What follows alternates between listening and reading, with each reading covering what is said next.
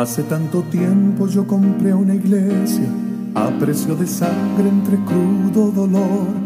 Hace tanto tiempo que envía a mi hijo para rescatar lo que se perdió. Hace tanto tiempo que estoy deseando esa humilde entrega de un adorador que solo se postra ante mi presencia y no a las ofertas de una posición.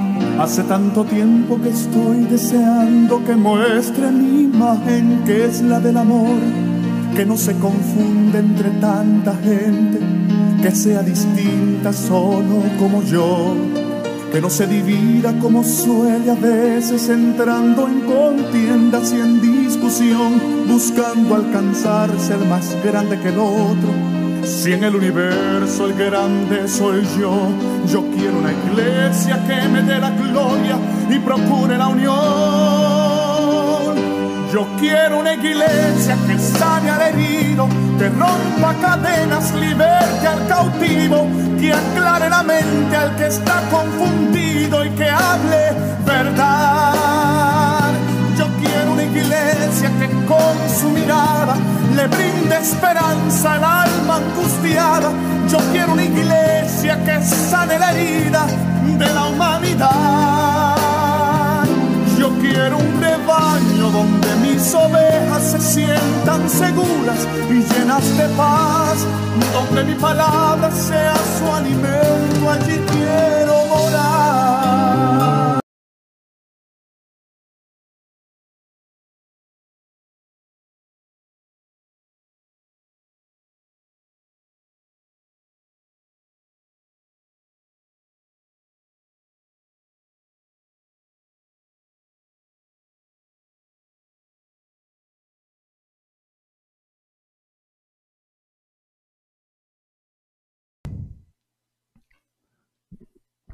Gloria a Dios.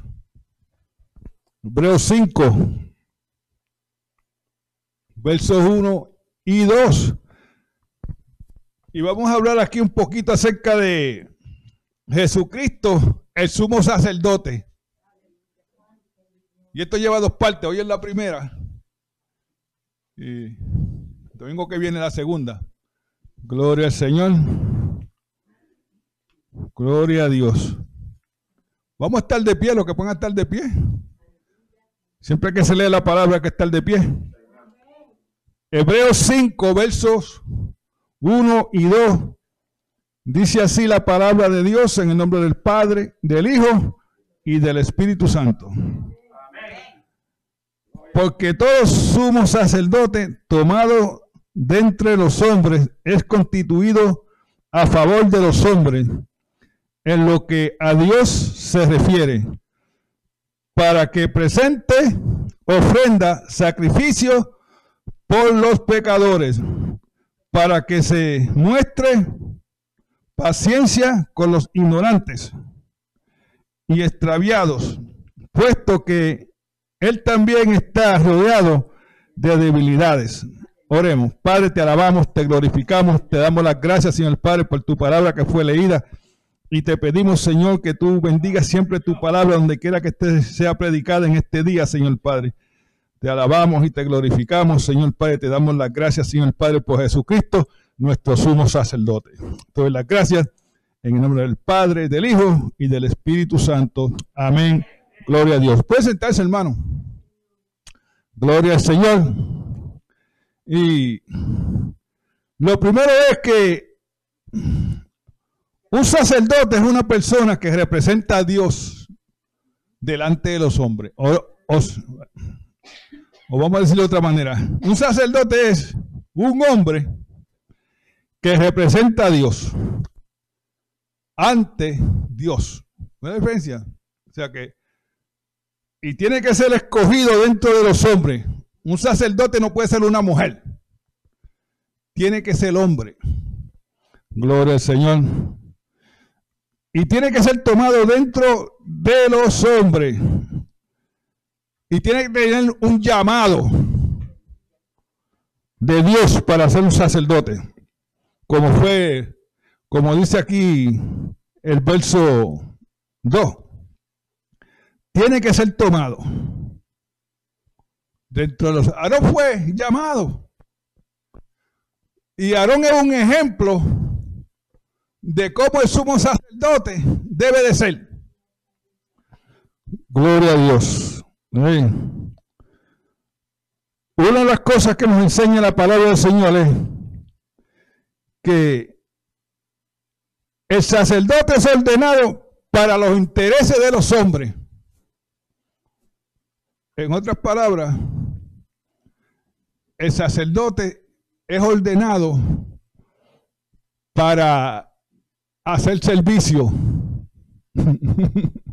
instruir al pueblo. La diferencia. Gloria y hacer los oficios que tenga que ver con Dios en todo servicio. Porque ese es el llamamiento. Una de las cosas que muchas veces nosotros pensamos, ¿cuál es la diferencia entre un profeta y un sacerdote? Es diferente. la mejor manera que yo puedo explicarle esto es, cojan la vía de un tren. El profeta está en uno lado de la vía y el sacerdote está en el otro lado de la vía. Cuando el sacerdote sube a presentar al hombre delante de Dios, el profeta viene por el otro lado a presentar a Dios delante de los hombres. Esa es la diferencia de un profeta y un sacerdote. Gloria al Señor. Sí. Es importante entonces el sumo sacerdote. Gloria al Señor. Y esa es la, la, diferencia. Una de las cosas de por qué. Porque el sacerdote no tiene ningún mensaje. No. El sacerdote fue elegido para los hombres. So, él no, él no tiene, él no tiene ningún mensaje de Dios. Solamente el profeta es el que trae el mensaje de Dios en los tiempos aquellos. ¿Cuál la diferencia? Y esa es la diferencia que hay. Gloria al Señor. Now, una de las cosas que nos enseña la palabra del Señor, que el ministerio presente es este.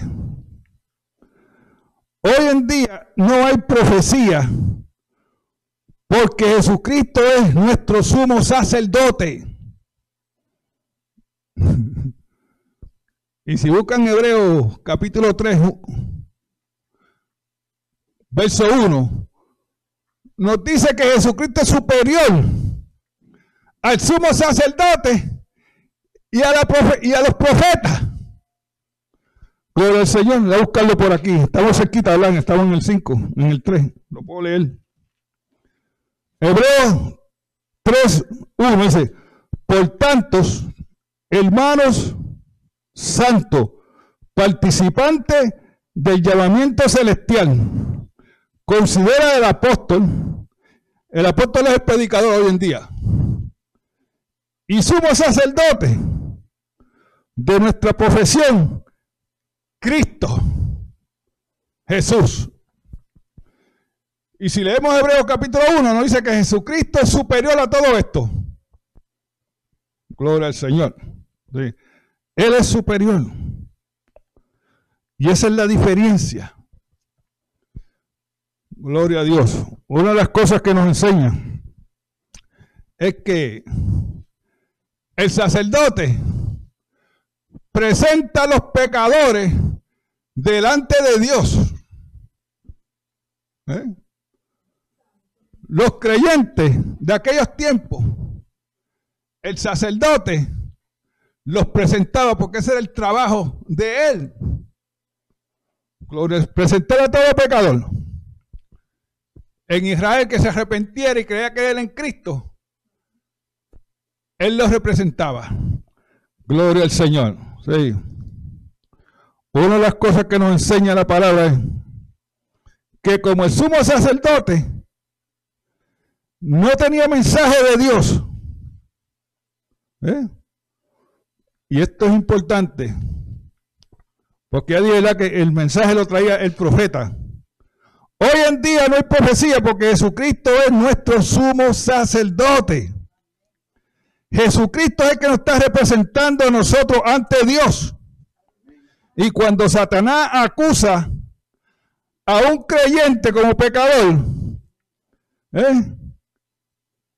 nuestro sumo sacerdote Jesucristo está en los cielos intercediendo por nosotros.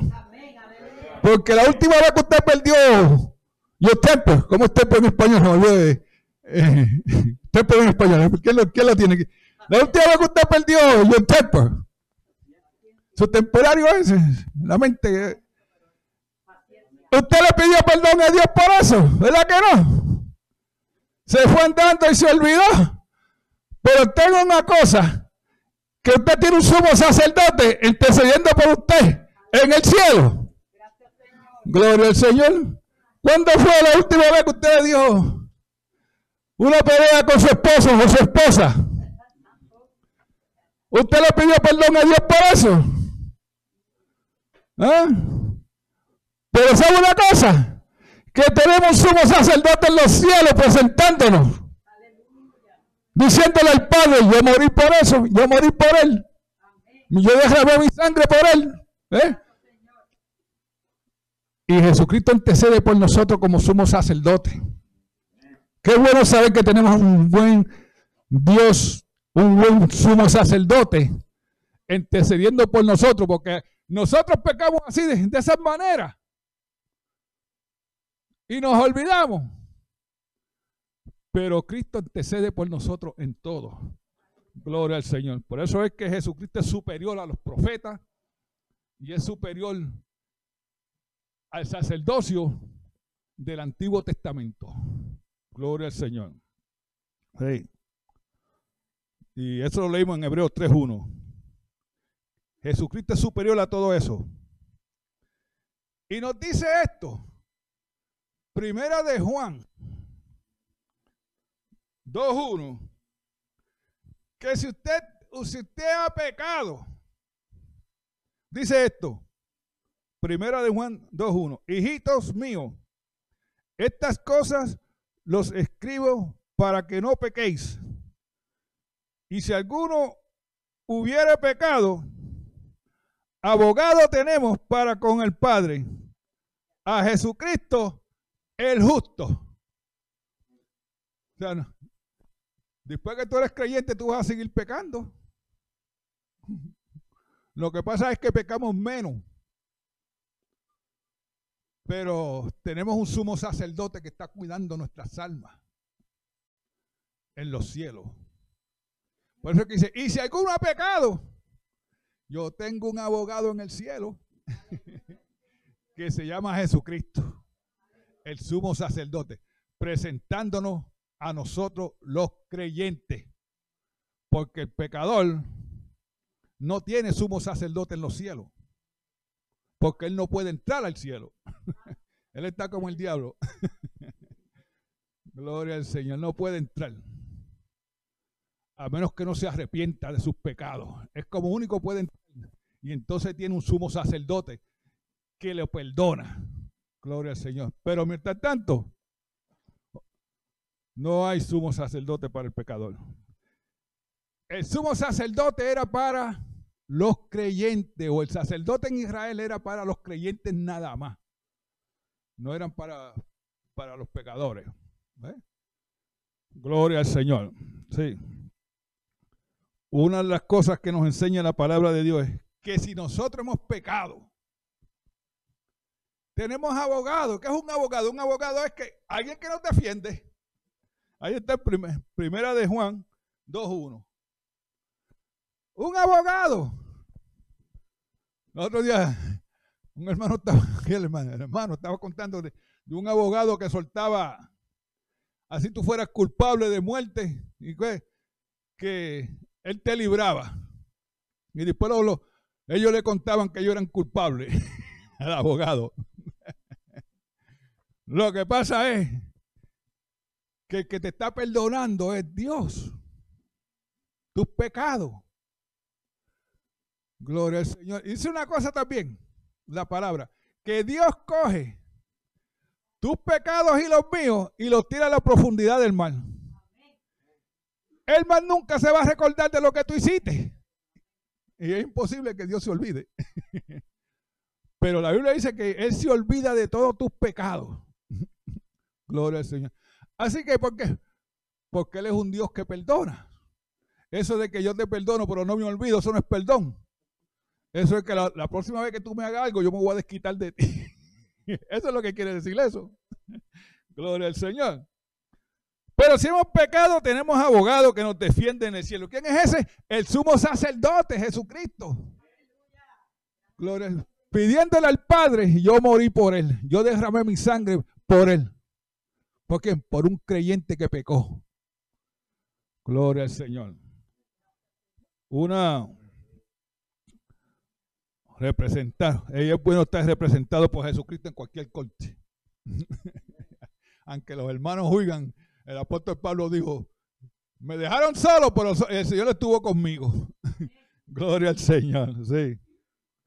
Así que, una de las cosas que le puedo preguntar es, si usted pecó ayer o pecó hoy,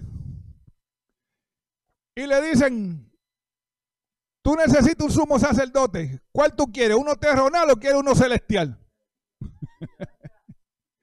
¿Cuál usted escogería? El celestial, ¿verdad que sí? claro, hay que coger el celestial. Porque el celestial, el sacerdote celestial, él, él es el único que puede perdonar el pecado. Porque no hay otro, no hay otro que perdone pecado. Eso lo vamos un poquito más adelante. Gloria al Señor, sí. En cierta ocasión,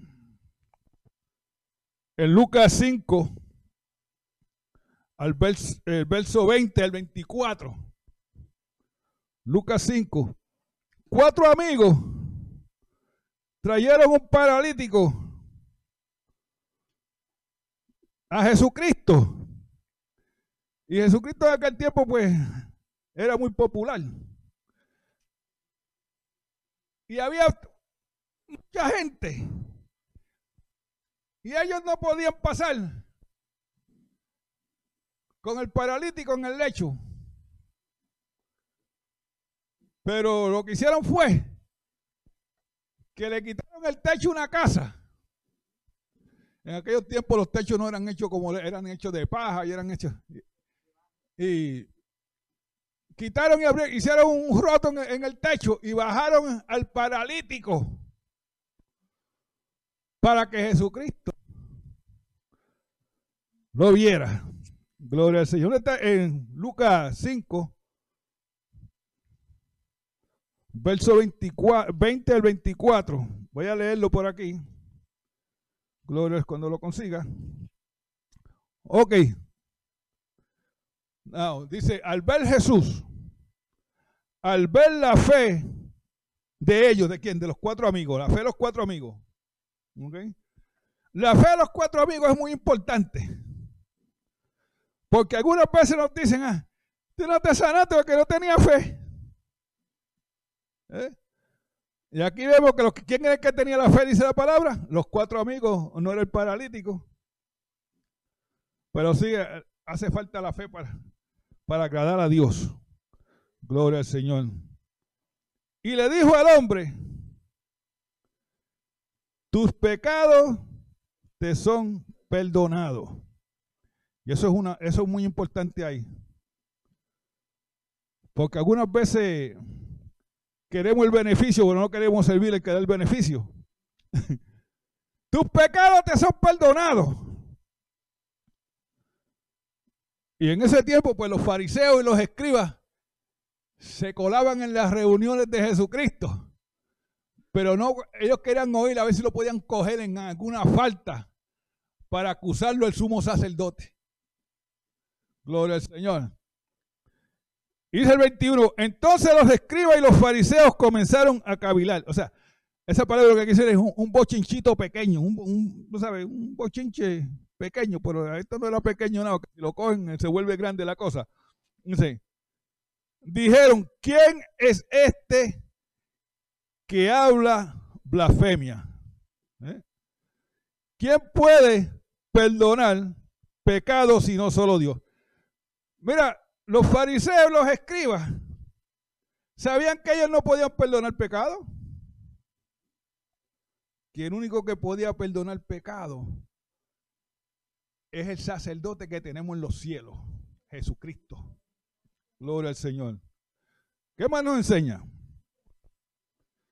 Entonces, conociendo los pensamientos de ellos, les respondió, les dijo, este Jesús, ¿qué calibas en nuestro corazón? Y le dice esto en el 23. Jesucristo le dice esto a los fariseos y a los escribas y a los que estaban alrededor de él. ¿Qué es más fácil decir? Tus pecados te son perdonados, o decir levántate y anda. ¿Qué es más fácil? Si le ponen esa pregunta, ¿qué es más fácil? Decir tus pecados te son perdonados o levántate y anda. Bueno, pues yo escogería tus pecados te son perdonados, porque esas son palabras. ¿eh? Son palabras y la gente, pues tú haces una cosa y se, se la lleva al aire. Pero levántate y anda. Eso es difícil. Decirle a un paralítico, levántate y anda. Y Jesucristo lo, le dice ahora, gloria al Señor. En el 20, gloria a Dios. Le dice, mira, en el 24, vamos por el 24. Para que sepas que el Hijo del Hombre tiene potestad en la tierra para perdonar pecado. Él todavía no era nuestro sumo sacerdote. Porque Jesucristo vino a ser nuestro Salvador, a morir en la cruz. Pero él tenía la potestad también de perdonar pecado. Dice, dice, a ti te digo, levántate, toma tu lecho y vete a tu casa. Y el 25 dice que al instante levantándose en presencia de ellos y tomando el lecho en que estaba acostado, se fue a su casa glorificando a Dios. ¿Por qué Jesucristo sana a este, este paralítico? Solo Dios puede perdonar pecado. Porque los que están allí no creían que Jesucristo era el Dios encarnado. Y ahora le dice a ellos, para que sepa que yo tengo potestad de perdonar pecado, porque yo soy Dios. Levántate. A ti te digo, levántate y anda. Y inmediatamente el paralítico se levantó y actuó. Gloria al Señor. Y eso es lo bueno. Gloria al Señor. De nuestros, de nuestros sumos sacerdotes que está hoy en día está en los cielos. Jesucristo enseñó el poder de él para perdonar pecado. Porque solo Dios, dicho por los fariseos y los escribas, solo Dios puede perdonar pecado. Y él lo mostró levantando al paralítico. Porque eso era imposible hacerlo. Gloria al Señor. Y Jesucristo lo, mostró lo más, lo más bien. Él enseñó su poder de perdonar pecado. Él enseñó su poder para sanar. ¿Sabe por qué? Porque Él era Dios andando por la tierra. Él fue, en Juan 1, si lo leen, Él fue el Dios encarnado andando por la tierra. Glorias. Y no hay otro Dios que pueda perdonar los pecados. No hay otro hombre que pueda perdonar los pecados. Los diez Ave María, los diez Padres Nuestros no perdonan pecados. Es Jesucristo el único que puede perdonar nuestros pecados. Por eso es que tenemos que venir a Él y pedir perdón en el nombre de nuestro Señor Jesucristo. ¿Para qué? Para ser perdonado. ¿Eh? Porque Confucius no te puede perdonar. Harry Krishna tampoco te puede perdonar. Mita tampoco puede hacer nada por ti. ¿No es la diferencia? Solamente el Dios que tenemos en los cielos Jesucristo. Él te presenta delante de su Padre. Gloria al Señor. Porque ese es el trabajo del sumo sacerdote.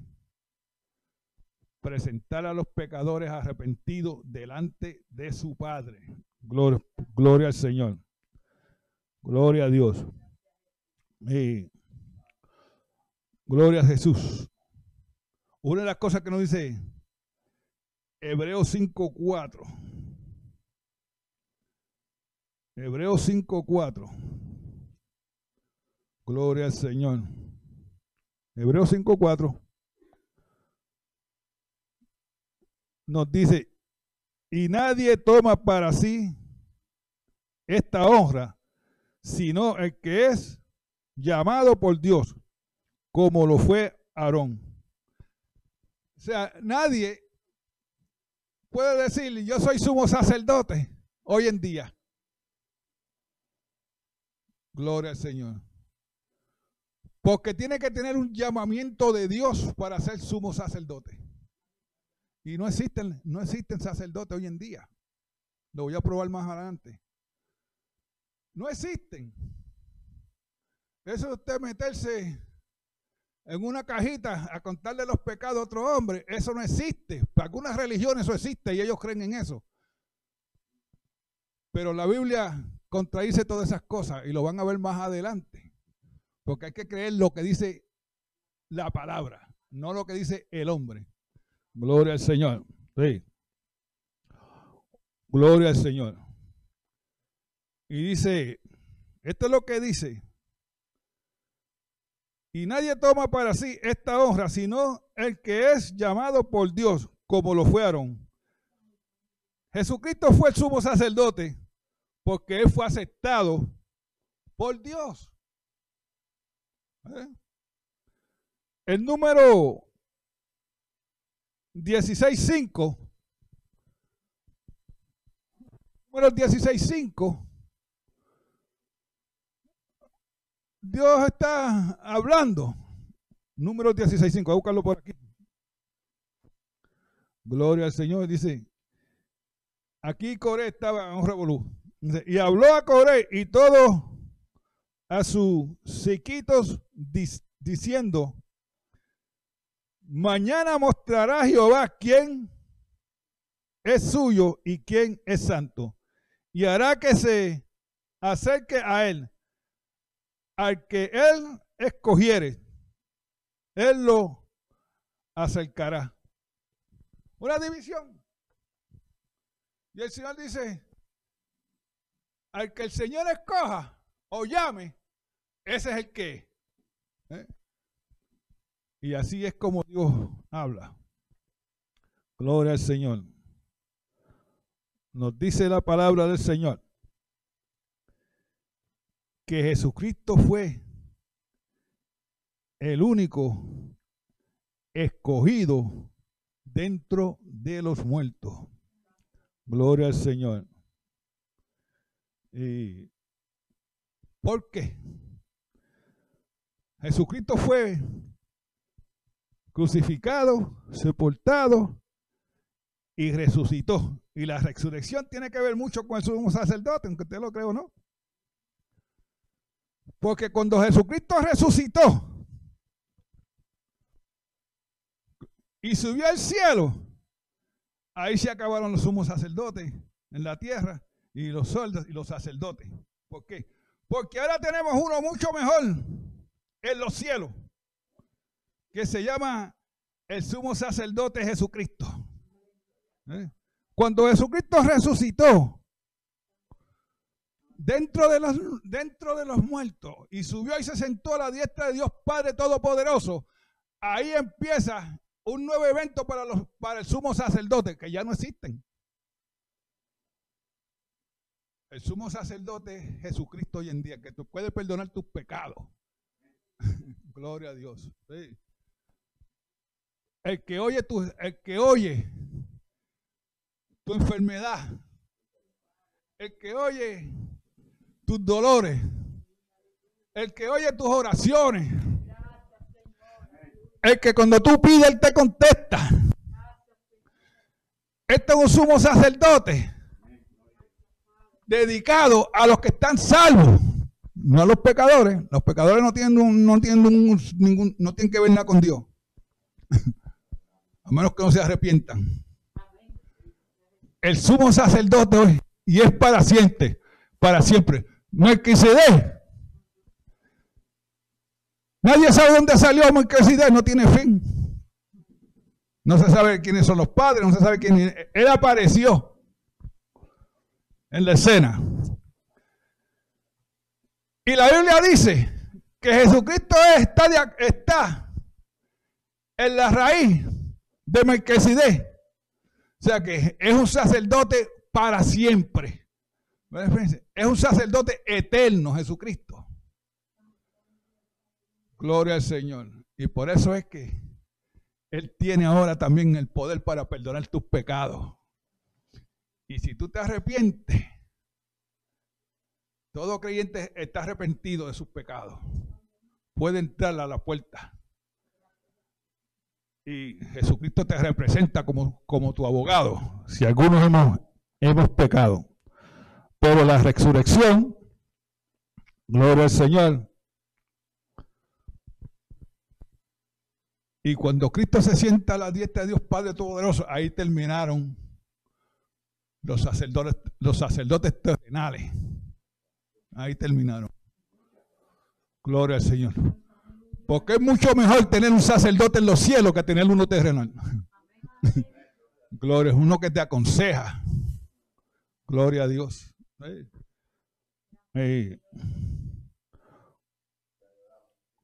Jesucristo fue tomado dentro de los muertos como... Y dijeron que llegó al cielo y entró.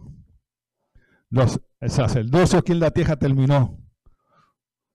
Porque Él está representando a todo creyente. A todo creyente está representándolo hoy en día. Gloria al Señor. Uno de esto dice en, en Marcos 16, 19. Está eso. Donde dice, él habló con sus discípulos. Y después de hablar con sus discípulos, dice, fue recibido arriba en el cielo y se sentó a la diestra de Dios. Marcos 16, 19. Una de las cosas es que en la Biblia dice que el invitado de honor se sentaba a la mano derecha del que lo invitó. Y ese asiento estaba reservado para el que era de honor. El invitado de honor se sentaba a la diestra de, del que lo invitó. Y si tú venías y te sentabas, dice la palabra de Dios, que nunca coge ese asiento.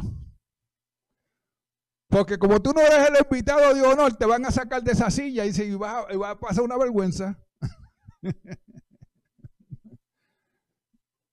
y Jesucristo está sentado a la diestra de Dios Padre Todopoderoso. Está sentado, pero no está allí sentado con una limonada.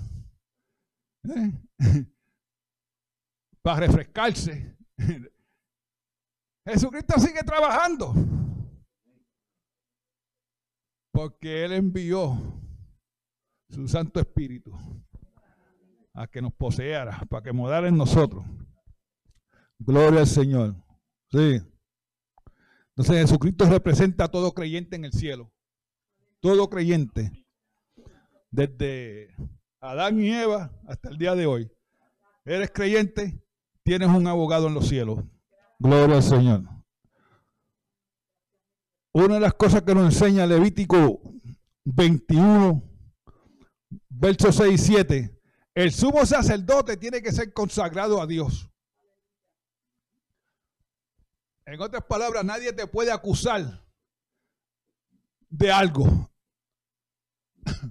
Y te dice que evite estas cosas para que no seas acusado.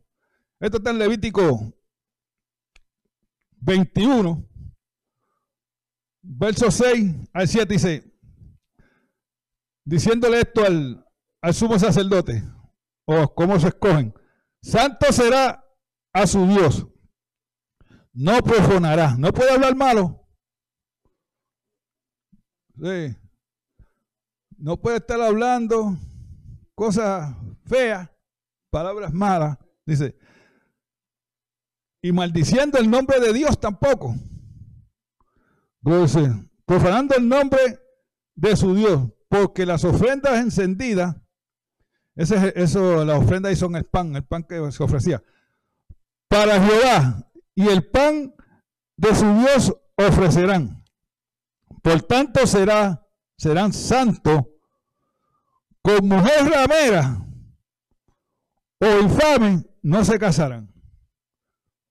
O sea, el sumo sacerdote no puede tomar una, una prostituta como esposa.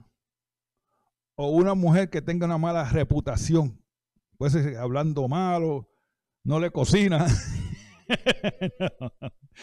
eso, es una broma. Tiene que ser una mujer que tenga un buen testimonio. Gloria al Señor. No puede ser, no puede ser una persona pecadora. Ese que me dice, o infame, no se casen. No puede casarse. Ni con mujer reputada de su marido. Eso quiere ser divorciada. ¿Ok? Now.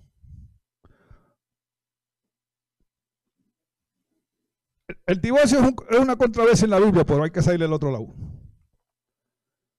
Porque algunas veces el hombre se divorcia y la mujer tiene la razón. ¿Tú ves la diferencia? ¿Por qué se divorció? No le daba pela y no podía soportarlo y se divorciaron. Pero lo que acontece es que hay algunas religiones que si tú eres divorciado o divorciada, tú no vas para ningún lado en ese concilio. Te rechazan, te sientan. Pero no es así. Porque si tú no tuviste la culpa en tu divorcio, tú eres inocente. Delante de Dios. Y además, tenemos un abogado que va a pelear por ti. en los cielos. Gloria al Señor. Sí. Eso es lo triste de eso. Yo sé un concilio que es así. Y si te divorcias, ahí quédate. Tú no eres miembro de esa congregación. Porque te divorciaste. Y yo he visto donde la persona se ha casado otra vez. Pero ahora le da un deseo de, de ser un pastor y le han dicho, te tienes que divorciar de la mujer que tienes y casarse con, la primera que tú empezaste. tú ves los revoluciones que empiezan los hombres. Porque si se divorcia de la segunda, como quieres divorciado. En toda corte que tú vayas, está divorciado de la segunda mujer. Eres divorciado. Gloria al Señor. Y nos dice, nos dice la palabra entonces, porque el sacerdote es santo a su Dios. Y es por eso, es por eso que Dios le prohíbe al sumo sacerdote casarse con una ramira, mujeres de mala fama y todas estas cosas. Es porque el sacerdote tiene que ser consagrado a Dios. Y su esposa también. Tiene que ser una mujer dedicada a Dios. Gloria al Señor. Dice, una posición de sumo sacerdote demanda dignidad. Y no se puede casar con prostituta ni mujer divorciada o una mujer que le dé coraje. Mira qué cosa, ¿verdad? Una mujer que le dé coraje. Porque Dios es santo y el sumo sacerdote tiene que ser sin culpa. Nadie lo puede acusar de nada. Gloria al Señor. en el Antiguo Testamento, el sumo sacerdote era un tipo de Cristo. un tipo de Cristo, haciendo todo lo que... Otra de las cosas es que la iglesia hoy en día es un tipo de sumo sacerdote. Gloria al Señor. Y es un tipo de Cristo. Efesios 5. Efesios 5. Verso 26 y 27. 26 y 27 dice, vamos a leer el 25 también. Dice, así dice la palabra de Dios. Maridos, amad a vuestras mujeres, así como Cristo amó a la iglesia y se entregó a sí mismo por ella. ¿Para qué? Para santificarla. Gloria al Señor. Porque si no estamos santificados, no entramos habiéndola purificado en el lavamiento de aguas por la palabra, al fin de presentársela a sí mismo una iglesia gloriosa que no tuviese mancha, ni arruga, ni cosa semejante, sino que fuese santa y sin mancha. ¿Usted se cree que Jesucristo se va a casar con una iglesia que tenga arruga y tenga un montón de mancha? claro que no. Ni la va a presentar en ningún lado. Porque el sumo sacerdote no puede casarse el terrenal con prostituta, ramera, lo que fuera, divorciada. Así que él tampoco se va a casar con una iglesia que tenga arrugas y tenga mancha y esté en pecado. es imposible que Cristo haga eso. Por eso es que dice que la purificó y la santificó. ¿Eh? ¿Por qué? Porque la iglesia Cristo se la va a presentar al Padre.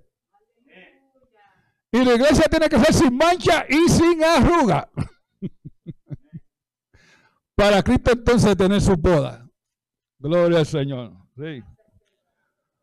La iglesia tiene que ser sin mancha y sin arruga. Gloria a Dios. Dice que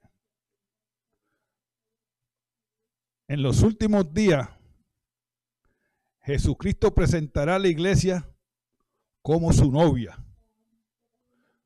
Sin mancha y sin arruga. Gloria al Señor. Una iglesia santa ¿Eh? Para Él. Por eso es que todo el que quiera entrar tiene que lavarse con la sangre de Cristo. Gloria al Señor. Porque si no, no entramos. Gloria al Señor. Así que el sumo sacerdote, la segunda oficina en Israel, es importante. Porque no todo el mundo puede ser sumo sacerdote hoy en día. Porque solamente tenemos un solo sacerdote que está en los cielos. Y su nombre es Jesucristo, el sumo sacerdote. Amén. Dios los bendiga.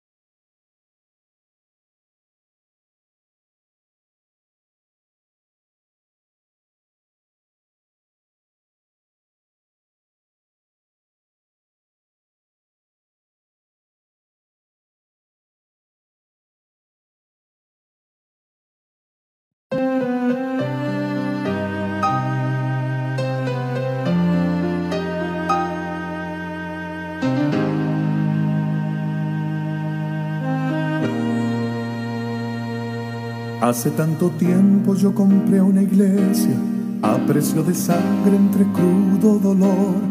Hace tanto tiempo que envié a mi hijo para rescatar lo que se perdió. Hace tanto tiempo que estoy deseando esa humilde entrega de un adorador que solo se postra ante mi presencia y no a las ofertas de una posición. Hace tanto tiempo que estoy deseando que muestre mi imagen que es la del amor, que no se confunde entre tanta gente, que sea distinta solo como yo, que no se divida como suele a veces entrando en contiendas y en discusión, buscando alcanzar ser más grande que el otro si en el universo el grande soy yo, yo quiero una iglesia que me dé la gloria y procure la unión. Yo quiero una iglesia que sane al herido, que rompa cadenas, liberte al cautivo, que aclare la mente al que está confundido y que hable verdad. Iglesia que con su mirada le brinde esperanza al alma angustiada. Yo quiero una iglesia que sane la herida de la humanidad. Yo quiero un rebaño donde mis ovejas se sientan seguras y llenas de paz, donde mi palabra sea su alimento, allí quiero morar.